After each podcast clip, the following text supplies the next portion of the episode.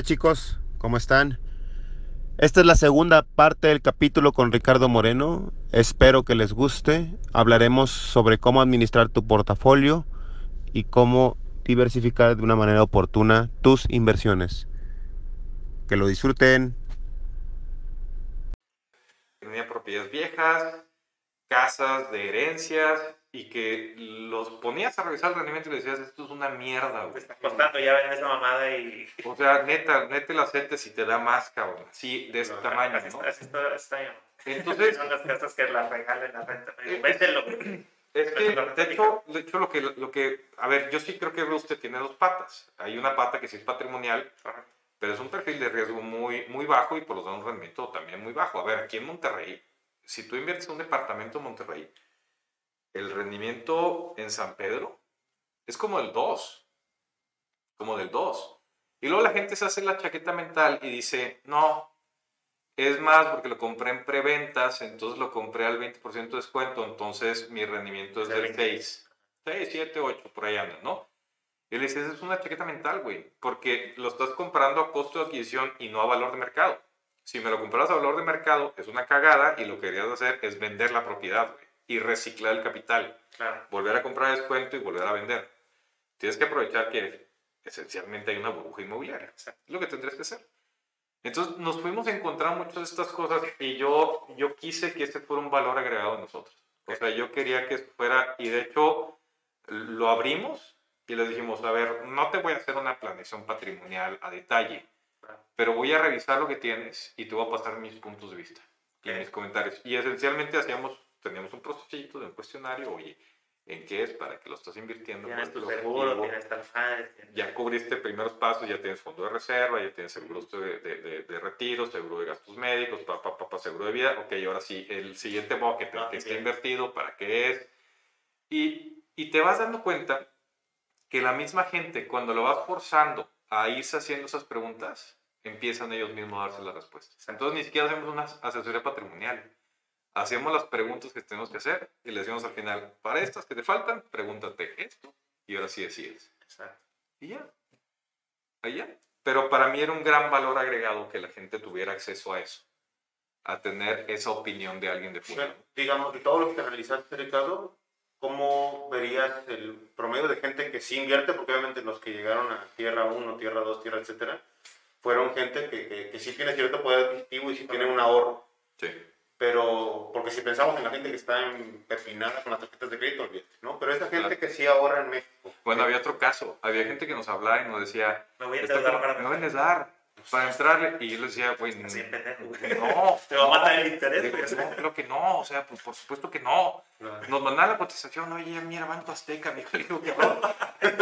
O sea, primero, Matemáticas más. primero necesitas un tutor, o sea, para empezar, y, y segundo, no, por favor, no. O sea, le dije, ni pedo te voy a aceptar si haces eso. O sea, el, el, eh, es, es, es- eh, era una catástrofe cuando tocaban esas ideas, ¿no? Hombre, imagínate. Yo Pero- creo que tiene que ver, digo, perdóname, no, Sí, este, no, no es un efecto un poquito negativo de la, de la popularidad de Carlos, eso, que te ha llegado esa gente que no tenía muy claro ese tema financiero, que dicen, güey, este güey es mi gurú y, y me voy a meter con él porque Sí puede ser. Hemos más de Carlos, pero no, claro, tema de la fama y Claro, no, y, y, y a ver, yo, yo, yo soy un enemigo de las redes, o sea, me cagan. ¿no? Parece que son el diablo, güey. Pero, pero sí es un poco, desde el principio he tratado de desvincular la marca, o sea, hicimos un gran esfuerzo en hacer, en construir una tesis que sentimos que tenía mucho valor claro, y que no dependía de un barbón, o sea, no Exacto. dependía de una marca eh, fuera. Pero sí, sí, definitivamente sí. Te- mucha de la población, de los que participan con nosotros, ni siquiera saben quién es Carlos. ¿eh? no me digas. O sea, llegaron, se enteraron del producto, les llamó la atención y entraron. Antes yo de los groupies que sí entramos. Al- al- sí, hay algunos que entran así y, y, o sea, que dicen, más yo, porque es Este es chingón y le Pero, pero con todos es, oye, a ver, entiéndeme bien el capítulo de riesgos. O sea, entiende que, que estás entrando, te estoy invitando a un negocio Exacto, que nos puede salir o no. exacto. Entonces, eh, yo no quiero aquí ciegos creyentes, quiero a alguien que, que va. Y es que, a ver, son, son cuatro años, güey. No, no quiero yo cargar a alguien que, que entró por una calentura, güey. Exacto. Pero, pero en ese sentido la pregunta que, que yo, un poco recapitulando, Ricardo, eh, el promedio, no sé cuántos invirtieron en Tierra 1, ¿no? Cuánta gente, pero digamos, si fueron 50, 100, 200, 400, los que sean. Si adquieras un como promedio, ¿cómo veías tu análisis de sus inversiones? O sea, si tenían idea, era gente que ya tenía cierto colmillo, eh, olvídate de la capital y- que tenían, ¿no? O sea, Te encontrabas dos fenómenos muy claros. El, el, el, el fenómeno de- del Monopoly, del güey que, que algo le caía, iba y caía y compraba. Muchos en propiedades. Hay un gran, fuerte sesgo real estate. Muy fuerte. Y yo creo que ese es un tema, de hecho yo creo que es un tema primitivo nuestro, o sea, a la gente le gusta, le gusta ir a ver el terreno y decir, ese pinche terreno mío, ese es mío. Este es un tema aspiracional. Sí, Y, y, y, y cuando yo tengo mucho en la mente eso, Ricardo, que por ejemplo yo veo lo que hizo mi papá, que tenía su negocio, tenía su casa y luego se compró una casa más grande y luego ya sabes, el cuarto y la chingada y, la camioneta, etcétera. Entonces era como, como un tema de que yo me visualizo en mi vida con mi más papá, teniendo más cosas de los que tuvo mi papá, sabiendo todo lo que me da a mí y yo dándole más cosas a mis hijos a nivel todo, a nivel educación, a nivel propiedades, etcétera. Y, y es una pinche telaraña mental que, que traigo en mi mente y va a ser difícil sacarla, a pesar de que entiendo, por ejemplo, que si meto la lana en un negocio me puede dar un 80% anual Claro. y una casa me puede dar un 7 si tengo suerte. si te va bien. Exacto, y si, y si hago una buena inversión donde le negocié bien al vendedor que andaba atorado, eh, la, la zona va en plusvalía, la rento bien y luego la puedo vender a un precio correcto. ¿no? Entonces, es un, es un tema en el cual sí estoy muy de acuerdo contigo. Traemos como un tema Y crees que porque tienes ahí los ladrillos. ¿no? Hay Ya- dos factores. O sea, está, está el factor de que, de que lo tocas, lo ves y lo sientes y aparte es fácil de entender. O sea, la gente, es- o sea, pues, te pongo muchos que incluso estudiamos finanzas todavía ni siquiera sabemos bien cómo jala cripto, cabrón. Y, y, y mucha gente que está fuera del medio, le mandas un documento, un pagaré, un tema, una nota estructurada y tú no sabes qué putas es eso, cabrón. Oye, si, si baja el índice te pago, pero te pago hasta aquí, y luego está el collar de acá y ah, a ver, ¿qué es esto, cabrón? O sea, y es un tema de dos cosas. Yo creo que la complejidad de muchos de otros instrumentos y la falta de interés por estudiarlos. Y segundo, la, lo tangible de los bienes raíces. Lo, lo fácil de, de- o al menos la, la pretensión de todos de que es fácil de entender. El mundo de los bienes raíces, y yo lo suelo platicar en, en algunas charlas que tengo con gente que participa con nosotros, se recordarán la teoría de los mercados eficientes, que existen tres niveles de mercados eficientes. El mercado es fuerte, semifuerte y el débil, ¿no? El fuerte es la bolsa. La bolsa de valores es el mercado fuerte por excelencia, donde la información pública y privada son de libre acceso y ambas partes, comprador y vendedor, están informados. Ok. Con toda la información, entonces toman decisiones Educarse. eh, educadas en plena información ambas partes con lo mismo. Y luego está el, el semifuerte, eh, eh, donde solamente la información pública es de acceso. Y luego el mercado débil, lo único que tienes acceso son los precios históricos, transacciones pasadas. El mundo del real estate es un mercado débil. Tú no tienes, tú sabes dónde va a poner el próximo anillo periférico, o hacia dónde están moviendo los polos o los, los costumbres de uso, dónde hay más infraestructura urbana. Tú no sabes nada de eso. Tú vas a la chingada a tratar de entender por dónde y te mueves por feeling. Es muy fácil cagarle en real estate. Es muy fácil cagar. Claro. Y terminas empinado. Bien jodido. Sí, sí, puedes tener empinadísimo y endeudado hasta las manitas. Entonces, a- aterrizando tu pregunta, había ese, Ujú. el, el Monopoly, que le gustaba real estate, pero que no había un proceso racional a- atrás. Este, hay, hay un libro que escribimos Carlos y yo, que se llama Los 100 secretos de las rentas. Lo escribimos juntos, entonces hay unos, hay unos capítulos muy vergas, los que escribí yo. Yo no peor. Están culerísimos. dice que soy un chingón y me estuvo viendo privado. Exacto. Cuando empiezas, Y le echó el nombre, ¿no? Por acá. ese título de cosas pendejas es de. Hay un, hay un tema que yo decía y decía, no me acuerdo qué capítulo era, no me acuerdo bien de qué hablamos, pero me acordé ahorita la frase porque decía, la mayor parte de los inversionistas de real estate toman decisiones de inversión con base en renders y en fotos que en corridas financieras. Y es un hecho, güey. Tú ves el material de inversión de cualquier desarrollo inmobiliario y es un pitch de venta emocional. Te ponen la verga, te ponen las medidas, todo. Las Y hasta el final, Sí, te dicen, sí, tu ROI, tu ROI va a ser de 3 y dices, puta madre. cabrón. Entonces, estaba ese mundo y luego estaba el que yo pienso que es el otro extremo, que es el que le estudio un poco más, pero que está hiper diversificado, ¿no? Hiper diversificado. Dices, la diversificación yo siento que es buena, pero en exceso te está limitando un, un potencial rendimiento esperado. Sí, pulveristas, no, no, no, o sea, tienes tan, tan poquito en tantos lados que se te escapan los... Pero, ¿qué era para ti hiper, hiperdiversificado? O sea, ¿cuántas inversiones podía tener una persona que decía, oye, güey, párale, ¿no? Yo llegué a ver 13 tipos de activos o de canastas distintas y dentro de esas diversificaciones, por ejemplo, geográficos y cosas así, que decías, bueno, mames, o sea, ¿Cómo que si le pegas al gordo en una, no va a mover la aguja, güey. Claro. Porque eran ya, pues sí, estaba tan graneado, o sea, en proporción del principal estaba súper, súper Pero, por ejemplo, eran con 13, cuatro, te refieres, 13 tipos de inversiones diferentes, o sea, se sí. le metía a negocios, a fintech, Exacto, a equity, a a inmuebles. Exacto, exacto. Pero no es que fueran 13 plataformas diferentes, eran 13 cosas absolutamente 13, diferentes. 13 activos, naturalezas de activos distintas. Ok. Y para, para ti, en tu juicio, controlar eso, que dijera, sabes que alguien que sabe más o menos lo que está haciendo y que obviamente quieres diversificar para no tener todo el riesgo y todos los huevos en una canasta, ¿agarrarías cuántos tipos de inversiones diferentes? Yo creo que depende de cada quien. Ujú. Yo sí, yo, yo creo que, y aquí es, digo, y aparte soy un pinche de decirlo así, porque Sí, es la forma pero- más fácil de salirte de la pregunta, ¿va? Y suena como Cada quien tiene que hacer su propia investigación. y- chivato Claro. culo, ¿va? Pero, pero, pero creo que sí depende de muchas cosas. O sea, eh, yo siento que en el mundo de planeación patrimonial o en el mundo de diseño de estrategias de inversión, este, en donde ni siquiera me considero un experto, ¿eh? O sea, yo, yo, yo desconozco muchas cosas de muchas cosas. Eh, pero en el diseño de estrategia de inversión creo que no hay una receta. Ni hay un... Es más, existen en algunos temas reglas de dedo. Pero ni siquiera siento que son principios. O sea, yo sí creo que está en función de el apetito, el perfil, el objetivo, la capacidad de ahorro y la capacidad de inversión de cada. Entonces, eh, tratar de decir, oye, tienes que estar metido en al menos 5, 6, 3 o 4, le funcionará a algunos y a otros no. Yo, yo ahí, corrígeme Ricardo, si lo que voy a decir es una barbaridad o voy más o menos bien. Yo creo que aunque tengas N cantidad de inversiones, pueden ser 3, pueden ser 10, pueden ser las que sean, eh, mientras tu cash flow, o sea, tus ingresos pasivos, el 80% esté viniendo de las fuentes más redituables y eso está en línea con tus objetivos de cash flow que tienes anual de tus inversiones o mensual, como lo quieras medir, eh, el otro 20% no importa que esté en, Súper en-. No deja tu superpolarizado en elementos que tienen un ROI jodido y pueden ser estos los bienes raíces.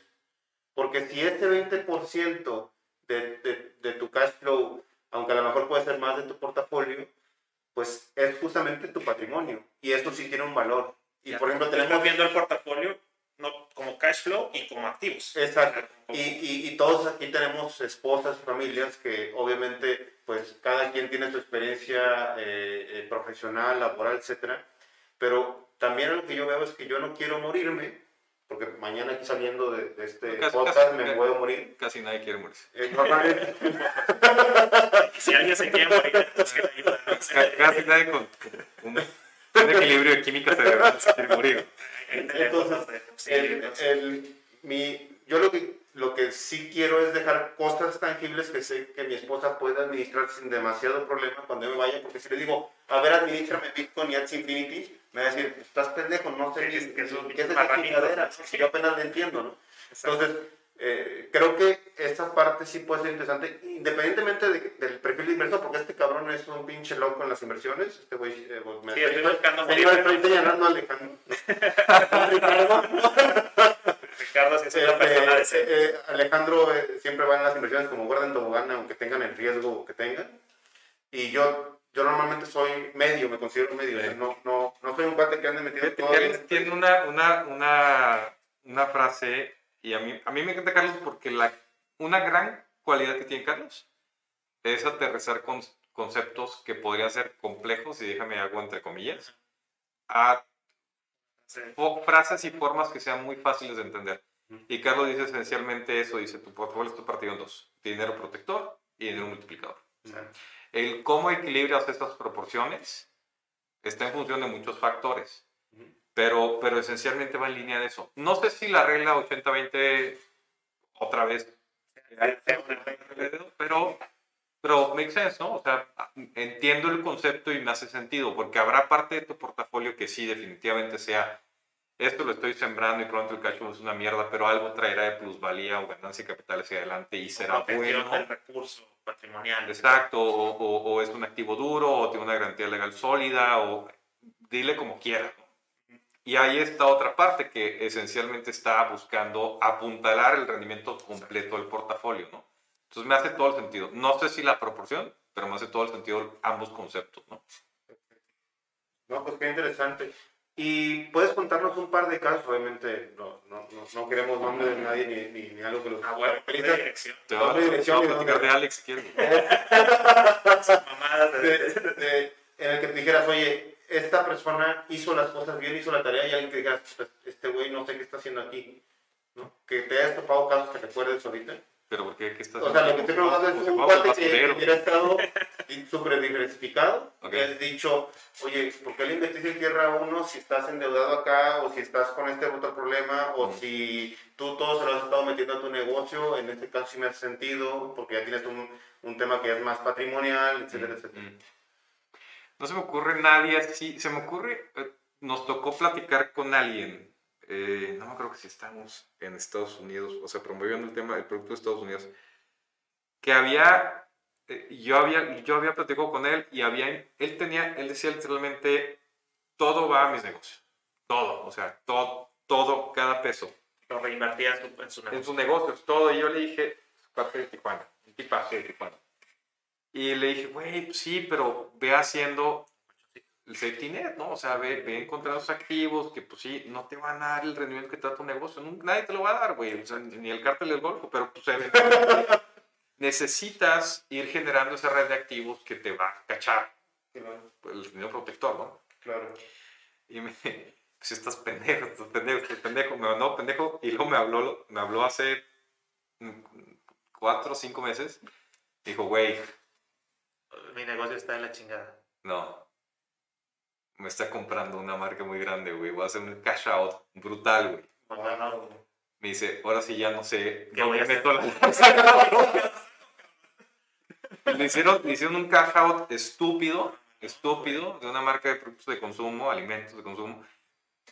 Y el vato sí, literalmente fue la primera vez, la primera vez en que sí dijo, Sí, pues llevo toda mi vida literalmente que mi único objetivo de inversión es hacer crecer mi negocio. Y me hicieron un cash out stupid, lo sacaron a billetazos y luego de repente fue, fuck it, ¿y ahora qué hago, güey? ¿Y qué hizo, güey? Bueno, se puede llorar, se puede llorar con llorando por billetes. Le, le hicimos, el, tenemos un equipo que hace advisory y, y, le hicimos una propuesta de planación patrimonial. O sea, ya, ya, no, ya no como, como, como oye, y, en qué estás y luego va a pasar como comentarios ya un poco más al aire, sino ahora sí vamos a hacer una planación bien. O sea, para que te proteja lo que, lo que te llegó, ¿no? Este, no, le Sí, incluso, eh, eh, o sea, venía muy bien armada, dijo, está bien, y ya estaba en el cierre, iba a recibir, de hecho creo que en agosto empezó a recibir ya el pago, ya la transacción, porque estaban en due diligence justamente, o sea, ya está en due diligence, puesto en acuerdo el precio, no sé si, pues yo creo que sí sigue avanzando la transacción, y la idea era que platicamos en septiembre y ahora sí para hacer la planificación, pero pues, todavía no tenía la lana, estaba la transacción, pero ya habían acordado el LOI vinculante de, de, de la cachetada que iban a Qué chingón. No, chingón, chingona. Qué buen pedo, güey. Imagínate, güey, tú que te la estás rompiendo tan cabrón ahorita, güey. No, que llegue. Que, que, mañana te digan, oye, ya, güey, ya acabaste tu vergas, ¿qué voy a hacer, güey?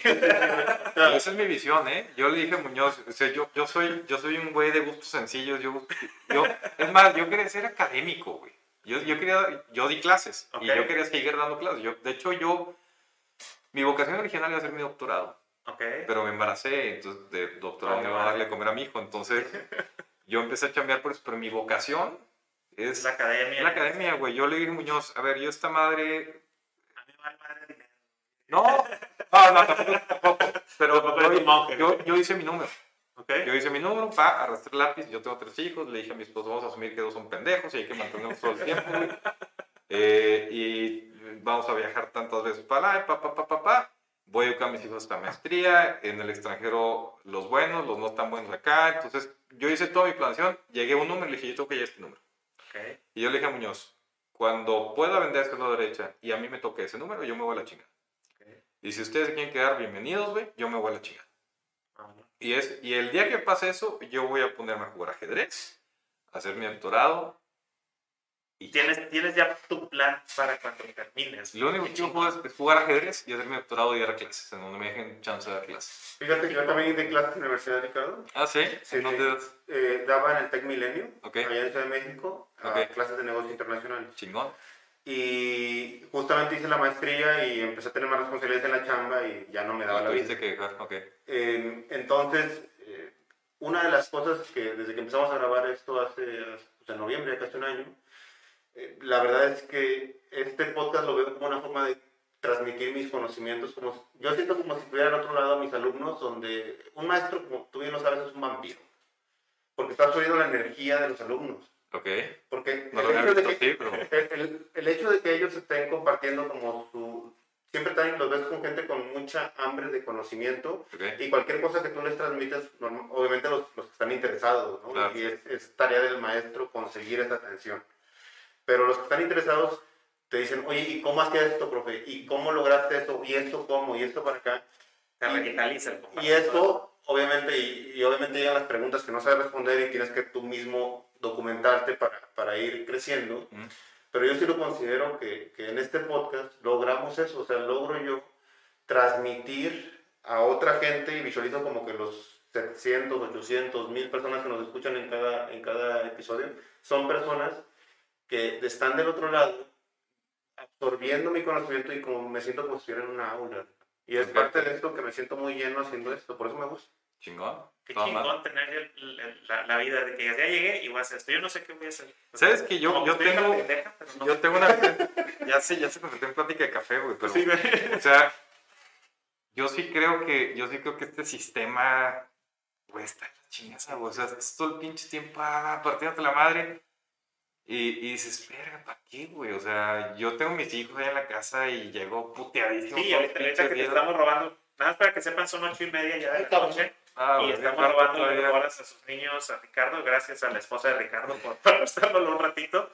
Eh, Pero es que así es, güey. y así estamos. Te echas todo el día y dices, ¿y para qué estoy haciendo todo este pedo, güey? Pues, La verdad es que yo sí dije, me voy a poner mi meta y en cuanto yo llegue a mi meta, no, mi esposa dice que me falta ambición, le dije, no, güey, tengo una jerarquía de prioridades al revés, güey. O sea, cuando yo llegue a poder cubrir lo que tengo que cubrir en mi casa, yo quiero estar con mi familia Exacto. y jugar ajedrez. Y tu esposa dice, mi madre, síguele chingando. güey". Este, pues, dice que el número más, le dije, no, le dije, Súbele, súbele, súbele un cero. ¿no? le dije, aquí está el modelo, audítalo, revísalo. Encuéntrale una falla. ¿Sabes? Santiago.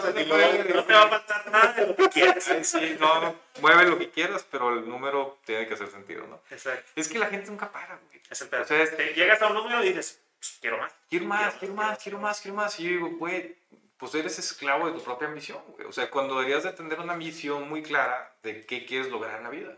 Mm. Y cuando la logres, yo creo que el gran, la gran disciplina del hombre es llegar a esa meta, lograrla y decir, enough, is enough. ¿Y no crees que esa, digo, es puta madre, está, está bueno este, ese tema de plática? Porque creo que esta- esa debería ser la pregunta fundamental, ¿no? ¿Qué queremos lograr de la vida Claro. antes de todo lo demás? Claro. Y no lo tenemos claro. O sea, entonces decimos, quiero lograr todo esto, pero ¿para qué? Y, y no sabes, o sea, uno está acumulando, acumulando, acumulando. Pero es la pregunta que creo que casi, casi desde que estás estudiando, ¿no? Te viene a preguntar, ¿tú qué quieres lograr en la vida? Y no sabes. Yo, yo, yo, yo hace seis meses no sabía qué quería, yo sigo sin saber qué quiero y un día tengo otra idea y otro día tengo Es otra idea. tema también de, es un tema también de presión social, ¿no? Hay, Sí. hay un estudio, hay un estudio, de si les gusta la economía, hay un gran estudio del- de los dos pueblos, ¿no? Que hacen, hacen un estudio hipotético de dos pueblos. Te digo, oye, te voy a mandar a vivir al pueblo A. Y en el pueblo A tú vas a ganar 5 millones de dólares anuales. Pero todo el pueblo va a ganar 10 millones de dólares anuales. Y- o te puedo mandar al pueblo B, en donde vas a ganar 2 millones de dólares anuales y todo el pueblo va a ganar 1 millón de dólares anuales. ¿A dónde te vas? ¿A cuál te vas? El de dos. Al de 2. Yo diría el de- el de- bueno, sí, no sé. Deberías del 5. Cinco, La sí. mayor parte de la gente contesta al de 5. contesta, contesta al de 2. Para tener más que los demás. Para tener más que los demás. No, yo lo digo por estilo de vida, porque yo supongo que donde tú ganas dos y los demás uno, tienes un mejor estilo de vida. Y ese es el argumento de mucha gente. En realidad, la realidad de las cosas es que dos cinco, bien dos nominalmente, nominalmente deberías de escoger el de 5 porque Y ahí les Pero, pero, es como que me dices pero va a ahorita, estar ganas, todos. ganas el doble de lo que ganas, pero no vas a poder tener el nivel de vida que tienes en México. Por eso me vine de Europa, por eso me regresé, porque ganaba más o menos lo mismo, pero ya no podía tener lo que tengo en México. Porque comparativamente contra los demás vas a sentir que tienes menos.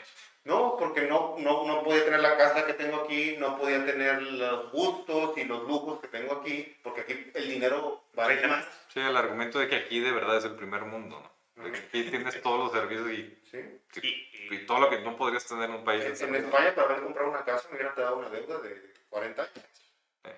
Oye, bueno, este paréntesis está muy chingón. Ojalá y luego nos veamos el año que entra, Ricardo. Este, nada más, ¿tuviste Tierra 1? ¿Y Sí. luego tuvieron Tierra Estados Unidos? Eh, sí, no, no, era, no era tierra, compramos eh, multifamiliares Ok. en renta. Este ya se cerró. Sí. ¿Cómo les suena ese chingón? Ese, ese, bueno, ahí va. De hecho, ese, ese, de hecho, a diferencia de tierra, ese paga trimestralmente. Ok. Porque son unidades multifamiliares en renta. En, en- Ustedes las compran, las, las rehabilitan. La tesis es comprar, compras unidades que están ordeñadas, ya están jodidonas, Ok. ya no van tan bien, no traen buena ocupación porque el dueño anterior se explotó. Entonces, las compras, le metes una manita de gato, les cambias las planchas de las, de las cocinas, la iluminación, le das un poquito más de vida y subes la ocupación y subes el ingreso por renta promedio. Y en el Inter lo que hacemos es que repartimos las rentas, tú nos llegas, haces una reserva, se reparte trimestralmente y la intención es que al final, a través de generar un incremento en rentas, Ya lo puedes. indirectamente estás haciendo un incremento en valor. Porque en real estate la regla de valor es NOI, que es el ingreso neto, a un cap rate. Entonces, si tú incrementas el NOI, pues indirectamente estás incrementando el valor. Y este es un proyecto que también tenía pensada la salida, porque me acuerdo que cuando vi un video de Carlos decía, este es para salir 4 o 5 años, ¿no? También, o sea, no. Más, de hecho, ese nos toma un poquito más. Ok, Es, ir, creo que hasta 7 años. ok. Y es porque, bueno, aparte porque es un portafolio muy grande, porque tenemos ahí, estamos coinvertidos con otro, con otro fondo. ok. Eh, todo el fondo completo tiene ahorita 7 unidades de, de multifamiliares, pero enormes, de 300 unidades. Eh, y vamos a cerrar como en 8 o 9. 8 o 9 multifamiliares. Multifamiliares. ¿Y más o menos cuánto es el, el retorno que está recibiendo el inversionista por eso? La expectativa de ese, porque siempre yo, yo tengo mucho esa educación de decir, a ver, la expectativa Exacto, exacto, exacto. no es lo mismo a lo que... No, no hay un compromiso firmado, esto es lo que se La espera. expectativa es más o menos como 12% en dólares. No, no. Es- Está es- o sea, sin considerar pues, apreciaciones o depreciaciones del peso. 12% anual por rentas. No, los componentes se parten. Hay una parte que es el, lo que llamamos el yield de la renta, Ok, que ese se mueve entre el 4 y el 6% más o menos, Ok. que es lo que trimestralmente recibes. ok, Y el complemento, el boost del rendimiento, lo recibes en la venta. Entonces es una combinación de ganancia y capital con, con, con, con ganancia y capital con, con yield de rentas. Cuando modelas todo en el escenario, te sale el, el 12 anual, ¿va? Este ya lo cerraron, Posiblemente lo saquen otro, quién sabe. Ese, ese ahorita estamos en hold. De hecho, ya haríamos estar estructurándolo para salir. El problema es que ahorita hay un fenómeno, el fenómeno inflacionario de Estados Unidos, que hay un debate enorme si es por la base de comparación, si es permanente, si es temporal, pero la chingadera está a 5.4 de inflación, ¿no? Entonces, los inversionistas institucionales, los grandes, los grandos, los, los, los adultos que usan ropa de adulto, están encontrando en los multifamiliares un muy buen refugio de, infla- de inflación. Porque tienen buenas tasas de ocupación, se defiende muy bien el valor y los contratos están indexados a inflación. Entonces, hay mucho apetito ahorita de esas propiedades. Entonces están. Yo siento que ahorita, si entramos a adquirir esas propiedades con un vehículo que ent- entre a comprar esas propiedades, vamos a entrar probablemente en un mercado caro. Entonces yo siento que la expectativa de rendimiento puede bajar. Ahorita no estamos, no no, estamos, no- es tan atractivo. ahora. o sea, si en su momento eh, vuelve a hacer sentido, sí le entramos. Bueno, y ahorita están levantando para Tierra 2. Ahorita estamos promoviendo Tierra 2, este, ¿Cómo son los tickets ahí de entrada? son de 350. Ok, Le, 350. le. Bueno, el, Tierra 1 era 250, 500 y. El, y el promedio de Tierra 1 fue como 370. Entonces nos fuimos unos al promedio. Ok, Y estamos haciendo esencialmente lo mismo que hicimos en Tierra 1. ¿Por qué? Porque las condiciones del mercado nos siguen favoreciendo. hecho. Ahorita sigue siendo un mercado de compradores para ese tipo de activos. Estamos comprando tierra aquí en Monterrey, en Tijuana, metimos Guadalajara, ok. eh, en León, en Querétaro, metimos Mérida. ¿Cuántos? ¿Cuántos? Son puntos donde buscamos, no estamos comprando Sí, todo. En tierra no compraron en tres. Tierra donde compramos tres, Tulum, Querétaro y Monterrey. que. Este, revisamos mucho, estuvimos coqueteando mucho un terreno en Tijuana que nunca se pudo cerrar. Eh, teníamos varias opciones en, en playa. Eh, vimos un par de opciones en León también que, que nunca terminaron de cuadrar muy bien en la hipótesis. Entonces Tierra 2 repitió estas regiones y agregó Mérida y Guadalajara. Mérida tenía un crecimiento impresionante. O sea, Mérida es una ciudad muy pequeña y el crecimiento primer trimestre de este año comparado con primer trimestre del año anterior, que era pre-COVID, o sea, el COVID fue el últimos quincena de, de marzo, el crecimiento de unidades vendidas en vivienda vertical fue del 212%. O sea, Mérida ahorita ya está vendiendo casi las mismas unidades que Tijuana, una ciudad muchísimo más Exacto. grande. Varios millones. Porque Mérida se percibe muy bien para el inversionista, a la gente le gusta comprar en Mérida. Tuvo mucho tiempo la fama de la que era una ciudad muy segura, es una ciudad linda, está sanada del mar, está sanada de progreso, entonces tuvo un gusto muy interesante. Por eso nos metimos en Mérida también. Varios de los que formamos parte de este podcast, hay una, hay una compañera que es en Mérida. Ah, sí, Sí. gusta la cochinita. Sí, iba, iba a grabar con nosotros, pero por temas de, de- de comunicación y ella iba a estar a distancia, este, dijimos, déjanos hacerlo aquí y estuvo padre la dinámica. Karen, ahí disculpa, estuvo chingona la plática. Este, entonces ella nos invitó y varios compramos terrenos de inversión, Ah, claro. que, que es otro, otro, otro diablito, güey. Este, pero sí, lo, lo hemos visto que, que sí, o sea, Mérida está moviendo lo pendejo. Sí. Pero bueno, eh, Tierra 2, ¿cuándo cierran convocatoria? Eh, al que le interese, ¿dónde puede haber información? Con- ¿Contigo? ¿Cómo, cómo Que le me hacen? manden, que manden un correo, yo los canalizo. Este, que manden un correo a Ricardo, a mi correo ricardo arroba cero derecha, cero con z, cero derecha.com. Para eso o para los temas de advisory o para cualquier tema que quieran platicar, encantado. A veces me tardo en contestar, pero todos los contesto eventualmente. Eh, y cerramos, hay fases, o sea, tenemos cierres administrativos en medio, eh, pero el final closing lo hacemos, lo hacemos en octubre de este año. Ok, hay tiempo. Entonces, el ticket, el ticket, más, el, el- ticket más bajo, con, con lo mínimo que podemos entrar, son 350. Sí. Este, el cielo es el límite. Si quieren meter un chingo, allá, allá ustedes. Nada más no se endeuden con Banco Azteca, no. Por favor, no, por favor. No chinguen. Este, o como el cuate que vendió Bitcoin en 8 mil dólares para comprar un terreno de inversión. Imagínate. Pero bueno, Ahorita está vendiendo su terreno. Y no, y no es proporcional, porque mucha gente nos dice, oye, entonces si le meto más, gano más. No, es es proporcional, todo. De hecho, yo no entiendo mucha gente que hace eso. O sea, No, muchos administradores que dicen, no, si me. No, soy chistoso, güey. Este, pagamos el, el, el 16% anual, pero si le metes el triple, te pago el triple de tasa. Y yo, a ver, o te lo, vas a pagar o te lo 40%. estás chingando y te estabas mamando tú eso. ¿O cómo? ¿Cómo, cómo, cómo generas lana con más yo no entiendo eso. pero muchos güeyes lo hacen y los respeto todo mi corazón. No mames. Este, eh, entonces, bueno, está, está eso. Eh, cierra en octubre. Las, la- eh, en Tierra 1 yo entré y dijeron, a ver, la meta es, tú metes un millón de pesos, en cuatro años vas a recibir el 100% de rendimiento menos el 30% que eran los costos administrativos del marco del proyecto. Entonces recibes más o menos, hemos sacado el cálculo, es como 15-16% anual si lo dividimos por, por cuatro años. Si los compuestos un poquito más abajo, sí. Sí, ¿verdad? Este, ¿cómo, cómo, cómo es el retorno en Tierra 2? ¿Igual? Es la misma lógica. La realidad, esta es la forma más fácil que encontramos de explicarlo. ¿Ok? La realidad, y lo estás viendo en Tierra 1, es que en realidad pues, empezamos a vender antes. Eh, Este, y empezamos a recibir pagos eh, parciales de los terrenos previo. O sea, no es entras en cero y sales en 48. O sea, es entras en cero, empiezas a recibir pagos. Entonces, nuestra expectativa, aprendiendo cómo fue Tierra 1, es que en realidad empiezas a recibir pagos entre el mes 18 y el 24, estás recibiendo el capital y dejas el- el- el- la utilidad para final. Depende mucho de la estructura del portafolio. Y esto hago mucho hincapié, o sea, Tierra 1 fue así, no significa que Tierra 2 vaya a ser así, o sea, dependerá de qué tipo de propiedades están adentro, cada propiedad es diferente, cada propiedad madura distinto, hay algunos que se tienen que hacer ciertos ajustes o la tesis es más complicada de ejecutar. Es muy diferente, pero en Tierra 1 lo que estamos dando cuenta es que en realidad no es entras 0, sales 48, sino que vas recibiendo parcialmente el pago conforme vamos vendiendo los terrenos, que ayuda en el tema de rendimiento, Exacto. pues porque recibes el capital capital más rápido. Más antes. Pero siempre decimos, o sea, piensa que es un proyecto de real estate y que de entrada pues no es líquido en este plazo porque está en, sembrado en terrenos. Exacto. Bueno, este... Pues muchas gracias, Ricardo. No, ¿de qué?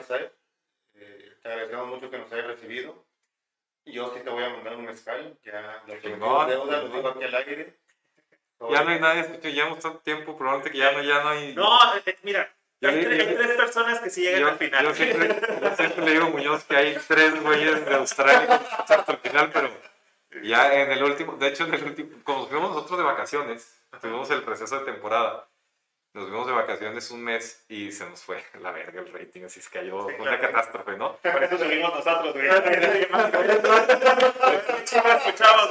Cuando grabamos el, el último episodio, el que sale pasó mañana, este, yo entré y le dije a Muñoz, bienvenidos a Canal 11, güey, porque aquí no nos ven ni nos escucha nadie, cabrón. Así, lo que quieras puedes decir aquí, cabrón. Pues sí. Pues Pero bueno, saludos a los 33 que siguen aquí. los- sí, los- no, tres, son tres. ¿no? Ah, también son tres. No, te creas. Solo que nuestros fans eh, más lejanos están en Chile, no están en Australia. No, Sí, bueno, no. Colombia somos un hit, güey. pero también es invierno allá ahorita, entonces. Sí, a- califica, califica. Algo tiene que ser. No, pues bueno, este, pues les agradecemos mucho que nos hayan acompañado, Ricardo, igual como Antonio, muchas gracias por tu No, tiempo, la verdad, este, apreciamos mucho que, que hayas tenido esa apertura. Eh, a quienes nos escuchan, pues ya saben el, el- el correo de Ricardo, se los vamos a dejar aquí en el comentario, ricardo arroba cero a la derecha, Cero con Z. cero con z, cero a la derecha.com. Ahí le pueden mandar preguntas este, para información de, de tierra, tierra 2. Yo entré a Tierra 1. Sí te mandan información, no te roban la lana. Todavía. Todavía. Todavía. Ahí están los documentos, este, firma digital de contrato, con tu pinche piel, todo el pedo. Está cabrón. O sea, si, si es un pedido, le quería meter ahí lana en efectivo, te la pelas. Todo bien, por las buenas, ¿no? Correcto. Entonces, está chingón. eh, creo que vale la pena. Quien quiera tratar de meterse un poquito en este tipo de proyectos vale la pena. Pero es lo que acabamos de platicar. ¿no? Hagan algo que haga sentido con su estrategia. ¿no? Eh, dicho lo anterior, ya Y no le entiendan en dónde entran. entiendan. Para mí esa es la regla de oro. Yo, yo siempre le digo a todo mundo, eh, explícame en dónde estás invirtiendo. Si tú me lo puedes explicar y se lo puede explicar a un niño, es la prueba del niño. Yo traigo a mis hijos, le digo, a ver, te voy a explicar algo. Si me entiendes, significa que ya, ya le entendí. Exacto. Si no me entiendes, significa que estoy en pendejo todavía. güey. Exacto. Entiendan dónde está entrando. Sí. Es la clave. Correcto, correcto. Este, yo muchas cosas no sé ni qué pedo y por eso me meten la... si te igual, igual de pedos que empinados que yo, pues bueno, ya saben. Pero no, eh, gracias por, por escucharnos, Antonio, gracias por hacer esto Gracias. posible. Este, los esperamos en nuestro grupo de Telegram, en el grupo de Facebook. Este... Denle like, denle rate en las Ah, sí, la sí, sí, cierto. Dicen, dicen que con las reseñas nos escuchan cuatro personas más, entonces pues, estaría chingón. ¿Sabes? Buena estadística. Ahí vamos. Gracias. Gracias. Hasta luego.